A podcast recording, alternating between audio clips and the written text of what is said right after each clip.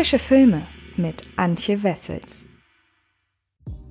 Hallo liebe Freds und herzlich willkommen zu einer neuen Folge des Frische Filme Podcasts und zwar zu einer, für die ich im Vorfeld gar nicht so richtig wusste, welchen Film ich eigentlich besprechen soll und zwar nicht, weil es keine Auswahl gäbe an neuen Kinostarts, sondern weil die Auswahl extrem groß ist und ich mich entsprechend ja, auf die wichtigsten Kinostarts beschränken musste. Es gibt so einige wirklich große Sachen, die diese Woche starten und zwar nicht nur im Kino, sondern auch im Streaming-Bereich. Denn wir haben natürlich Black Widow, wir haben die Croods 2, über den ich schon sehr oft gesprochen habe, wir haben The Little Things von John Lee Hancock, wir haben im äh, Amazon Prime-Bereich aber auch The Tomorrow War, der seit einigen Tagen äh, erschienen ist. Das heißt, ihr habt viel zu gucken, aber ich habe mich für einen Film entschieden in diesem Podcast, der im Vorfeld für Furore gesorgt hat aufgrund dessen, dass die Qualität so hoch ist, der aber wahrscheinlich viele von euch bisher gar nicht erreicht hat. Und allein aus diesem Grund, weil es ein herausragender Film ist, der auch Ende des Jahres definitiv sehr weit oben in meiner Top-Liste sein wird, habe ich mich entschieden, in dieser Folge über The Nest, alles zu haben, ist nie genug zu sprechen. In den anderen beiden Folgen geht es diese Woche um Und täglich grüßt die Liebe, ebenfalls ein ganz, ganz toller Film, und Black Widow. Ich glaube, damit ist eine recht große Bandbreite abgedeckt. Und weshalb The Nest so toll ist, das erzähle ich euch wie immer direkt, nachdem ich euch kurz die Story zusammengefasst hatte und ich habe und ich wünsche euch ganz viel Spaß dabei. England im Jahr 1986. Nachdem Rory, gespielt von Jude Law, ein ehrgeiziger Unternehmer und ehemaliger Rohstoffmakler, seine Frau Allison, gespielt von Carrie Coon, und die gemeinsamen Kinder davon überzeugt hat, die Komfortzone einer amerikanischen Vorstadt zu verlassen, um in seiner alten Heimat einen Neuanfang zu wagen, pachtet er ein völlig entlegenes, jahrhundertealtes Landgut mit weitem Gelände für Allisons heißgeliebte Pferde. Endlich scheinen Rory und Allison alles zu haben, was sie immer wollten, doch alles ist für Rory nicht genug. Seine Gier wird ihm zunehmend zum Verhängnis und wächst schleichend zu einer immer größeren Bedrohung für seine Ehe und Familie heran. Das wäre unser vierter Umzug in Das ist zehn Schnee von Jahren. gestern. Aber finanziell läuft's, ja? Ja. Wirklich? Ja. Blick nach vorn, wir fangen neu an. Was sagt ihr dazu? Ist ja der Wahnsinn. Das ist perfekt, Al. Das ist das, wovon ich immer geträumt habe. Ist es das? Als Filmemacherin hat man nach einem gelungenen Einstand zwei Möglichkeiten, um sich in der Branche einen Namen zu machen.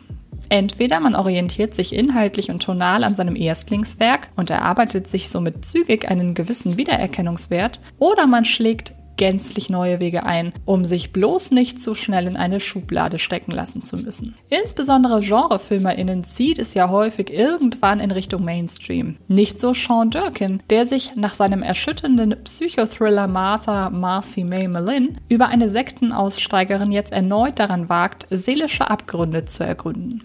Diesmal steht allerdings kein junges Mädchen auf Identitätssuche im Fokus, sondern eine Familie am Rande des Nervenzusammenbruchs. Die heraufbeschworene, beklemmende Stimmung, die stets aus kleinen, subtilen Beobachtungen, nie aus großen Gesten oder ausführlichen Dialogen resultiert, bleibt jedoch dieselbe. The Nest, alles zu haben ist nie genug, ist die präzise ausformulierte Dekonstruktion des vermeintlich Intakten. Familie, Beruf, Emotion. In The Nest wird früher oder später alles seiner wackeligen Substanz entlarvt. Und obwohl das mitunter ganz schön niederschmetternd ist, gelingt Sean Durkin trotzdem ein äußerst unterhaltsamer Film. In einer der ersten Szenen sehen wir Hauptfigur Rory in Großaufnahme am Telefon. Jude Laws Lippen sind zu einem professionellen Grinsen verzogen, die Stimme überschlägt sich fast vor Freundlichkeit, als er am anderen Ende einen Geschäftspartner begrüßt. Nach dem Gespräch ist er zufrieden, denn es hat sich ihm gerade eine neue berufliche Perspektive eröffnet, die er seiner geliebten Frau Allison umgehend erzählen muss. Allerdings nicht, ohne ihr vorher noch liebevoll den Kaffee ans Bett zu bringen und ausgelassen mit seinem Sohn Fußball zu spielen. Diese ersten Minuten prägen The Nest auf seinem weiteren Weg. Jude Law mimt den voll und ganz in seinem Job als Unternehmer aufgehenden Rory mit ansteckender Passion. Seine Höflichkeit gegenüber seinen Kollegen mag einstudiert sein, insbesondere in den Close-ups erkennt man den Unterschied zwischen einem ehrlich glücklichen und einem professionell freundlichen Rory, doch seine Leidenschaft für den Beruf ist so mitreißend, dass man dem jungen Mann genauso auf dem Leim geht wie er sich selbst. Kleine Beobachtungen wie etwa die Tatsache, dass er jeden Morgen ans Bett seiner Frau gebrachte Kaffee plötzlich ausbleibt, verhelfen dem Idyll zu ersten Rissen. Das scheint bei den O'Haras per se noch alles in Ordnung zu sein.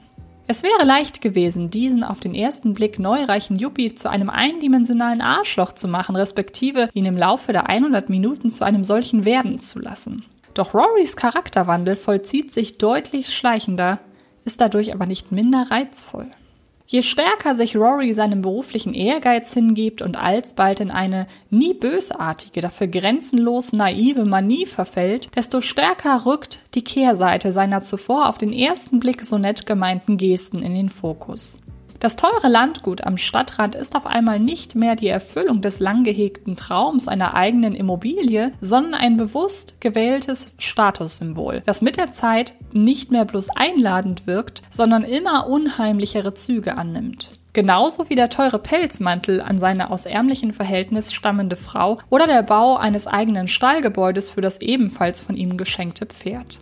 Dass Sean Durkin zudem die späten 80er Jahre als Setting gewählt hat, dürfte, um mit The Nest einen politisch höchst brisanten Film über den britischen Wirtschaftswandel zu erzählen, der zu Ende gedacht in gewisser Weise als Brexit-Erklärfilm durchginge, verhilft seinem Film zu einer weiteren politischen Ebene, auf der Jude Law einen Mann verkörpert, der seiner Zeit dato weit voraus und damit einfach zur falschen Zeit am falschen Ort war.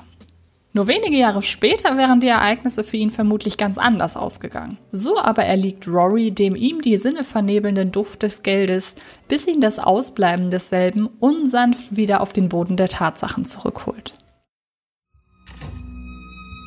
Du bist peinlich. Und du anstrengend. Ich habe die Miete bezahlt, ich habe Bens Schulgeld bezahlt, hab dir ein Auto gekauft und ein Pferd und hab die Bauarbeiten für deinen Stall bezahlt. Du redest so einen Scheiß. Hier fühle ich mich wertgeschätzt, ich fühle mich mächtig und ich fühle mich unbesiegbar. Du bist ein armer Schlucker, der vorgibt, reich zu sein. Wir haben hier keine Freunde, keine Familie. Wieso ist das so verdammt wichtig für dich? Weil ich das verdient habe! Doch man täte The Nest Unrecht, würde man den Film ausschließlich auf die Entwicklung Rorys reduzieren. Seine Taten mögen die Antriebsfeder der Ereignisse sein, doch parallel zu seiner rasanten Auf- und Abstiegsstory erzählt Sean Durkin die Leidensgeschichte seiner von Carrie Coon herausragend intensiv verkörperten Frau Allison, die sich zunächst noch mit der Aufgabe die Zeit vertreibt, ihr neues Pferd auszubilden, jedoch nach und nach immer mehr in ihrer Einsamkeit ertrinkt und die Belange ihrer Kinder aus den Augen verliert.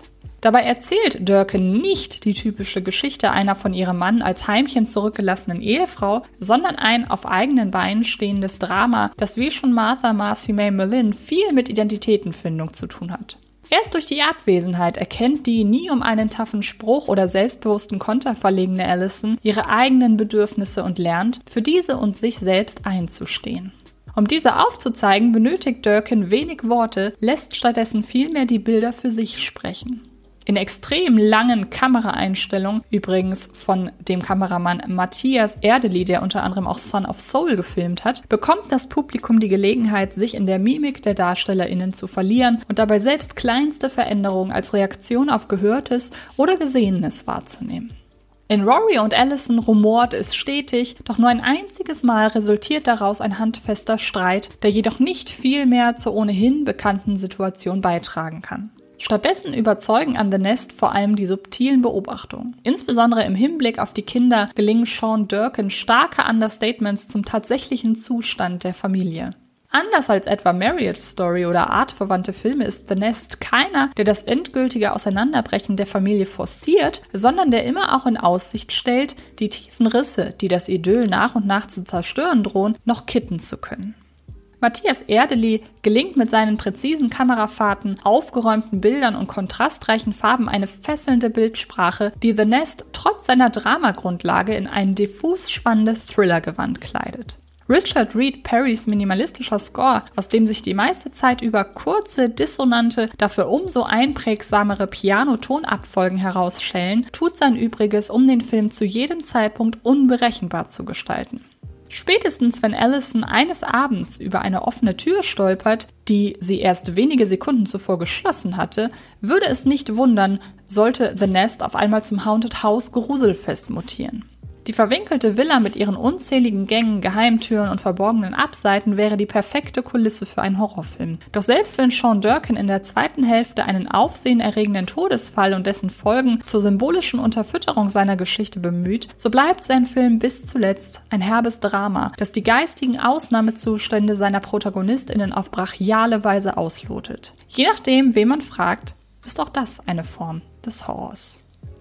Kommen wir also zu einem Fazit.